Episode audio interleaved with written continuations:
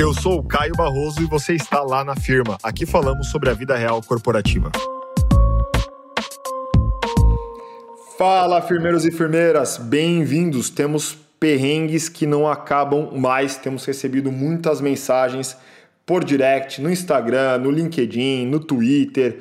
Enfim, uma galera que quer falar sobre perrengue, treta, vida real corporativa todas as aflições que rolam no mundo do trabalho e a gente está aqui para isso, para bater um papo de uma forma leve, próxima e aberta.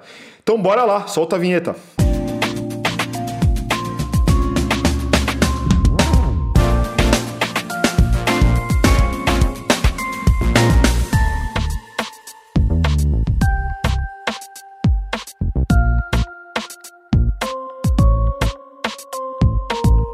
Galera, eu vou ler esse, uh, esse texto aqui que eu recebi no Instagram, beleza? E, bom, vou responder. Daqui a pouco a gente bate um papo sobre isso. Fala, Caio, tudo bem? Primeiro, queria te dar parabéns pela página e pela iniciativa. Quando conheci seu podcast, achei incrível. Valeu, brigadão. Ele continua. Queria te falar sobre o meu perrengue, talvez um pouco diferente dos casos que você apresenta. Sou estagiário em uma multinacional e literalmente carrego, entre aspas, ele colocou, o time. Há algum tempo já percebi que virei aquele severino mão de obra barata que entrega bem mais do que deveria. Já cheguei a ouvir feedbacks da minha gerente de que eu tenho mais domínio de certos assuntos que ela, que tem quase 10 anos de empresa e o dobro disso de carreira. Sempre quando toco no assunto efetivação, parece que o modo Valdemort é ativado e o assunto nunca deve ser falado, por mais feedbacks positivos que eu receba. Já fui estagiário em uma outra empresa e passei pela mesma coisa. Recebia vários feedbacks positivos, diziam que eu era o melhor estagiário, que dificilmente encontrariam outro igual a mim, mas a efetivação era muito difícil.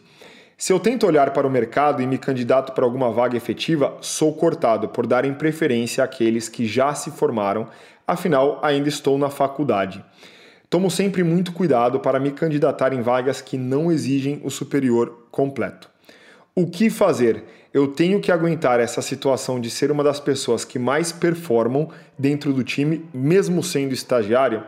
Já tive até que explicar para dois gerentes e um diretor sobre alguns assuntos da minha área e como eles deveriam proceder em certas situações. Isso para mim é o fim do mundo. Best regards. E ele assina aqui com o nome dele, que a gente não vai revelar. Podemos chamar de Harry Potter, uma vez que ele traz ali o contexto do Voldemort, certo? Galera, o que acontece? Isso é bastante comum. Tem estagiários que são muito talentosos e acabam levando o, o time nas costas, né? É aquele, como ele coloca aqui, é o Severino. Então, tem alguma coisa de financeiro para fazer, ele faz, falar com o cliente, ele fala, gerar contrato, ele gera. É, se for para apresentar para a diretoria e o analista não pode, é ele que apresenta para a diretoria.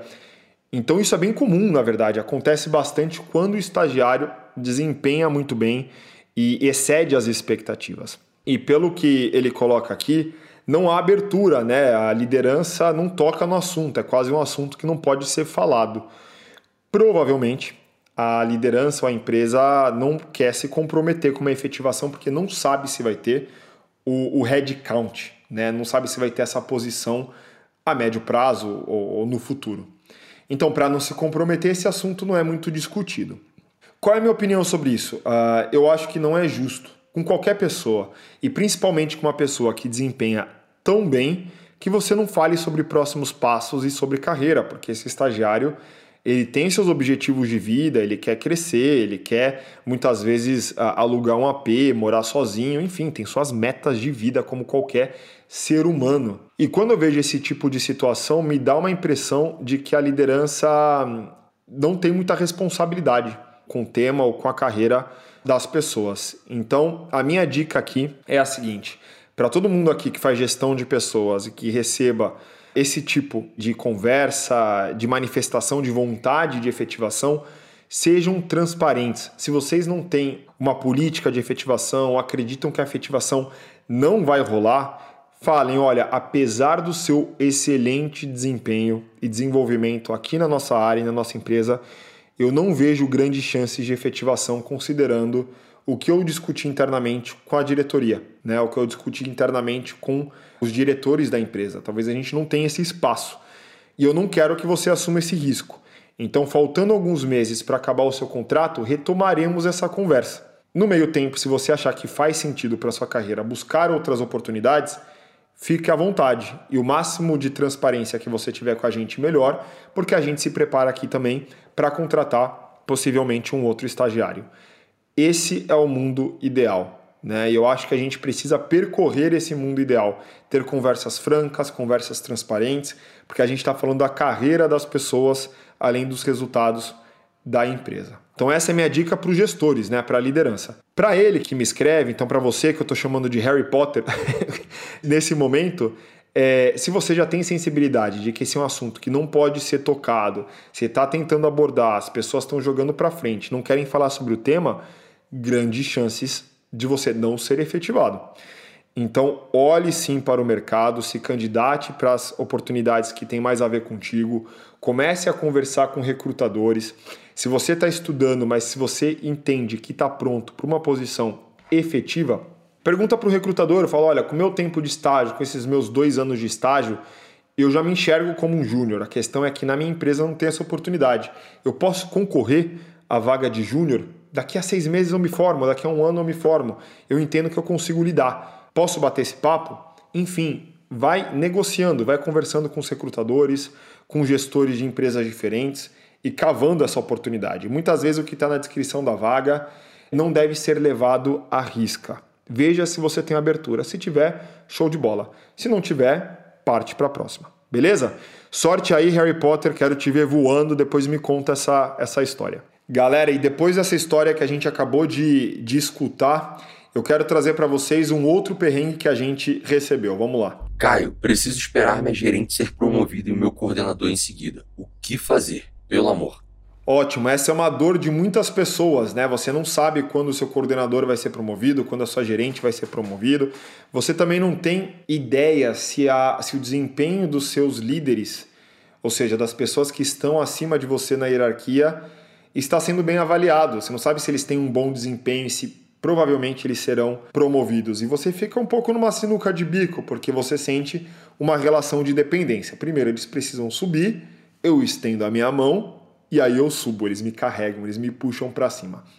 Geralmente é assim que, que acontece. Agora, você não precisa ser um vidente para ter essa, essa sensibilidade. Ninguém consegue descobrir isso com tanta clareza, a não ser que você veja que as pessoas e que a organização dão sinais claros de que a sua liderança é muito boa. Então, provavelmente eles serão promovidos se houver espaço e se a empresa estiver crescendo. E aí você se sente mais confortável para esperar. Ponto importante: qual é o seu prazo? Qual é o seu tempo? Quanto tempo você quer esperar essa promoção? A nossa promoção, a nossa carreira não deve estar atrelada a outras pessoas. Muitas vezes a gente fica amarrado à coordenação, à gerência, à diretoria esperando o momento que eles voem para a gente voar também, e, e, e esses momentos e esses tempos não casam com a nossa expectativa de carreira. Então eu devolvo para você a pergunta e, e, falo o seguinte: qual é o teu tempo? Qual é o teu prazo? Se o teu prazo for menor e você não é um vidente, você não consegue uh, descobrir quando eles serão promovidos para te puxarem aí para cima, amplia a, o leque de possibilidades tem possibilidade de promoção dentro da organização, mais em outras áreas? Sim ou não? Se não tem, será que você não consegue ir promovido para o mercado? Quais são as empresas desse setor que você trabalha que tem essas oportunidades ou de outros setores em que você deve considerar uma oportunidade que você pode ir promovido ou promovida? Então acho que vale aqui a nossa reflexão, pessoal, todo mundo que está escutando, de que a nossa carreira é nossa responsabilidade. Eu não deveria atrelar a, a carreira ao tempo de desenvolvimento e ao tempo de promoção de terceiros. Se eu tenho um tempo e eu me sinto pronto, eu amplio o leque. Eu vou para fora, né, para outra área dentro da empresa ou para fora mesmo da empresa e continuo a minha jornada de desenvolvimento. Veja a sua carreira como um projeto teu né, que não está vinculado e amarrado a outras pessoas. Beleza? E te desejo sorte. Então faça esse exercício que eu te falei e depois conta. Conta pra gente aí se, se rolou, se deu certo e eu compartilho com a galera também. Se você ouviu até aqui, tira um print, marca a gente, apareça nas nossas redes sociais. Estamos no Instagram com arroba lá underline na firma e no LinkedIn com lá na firma. Além disso, siga o nosso podcast e avalie na plataforma de preferência, beleza? Na certeza da vossa compreensão, best regards. Uma produção, voz e conteúdo.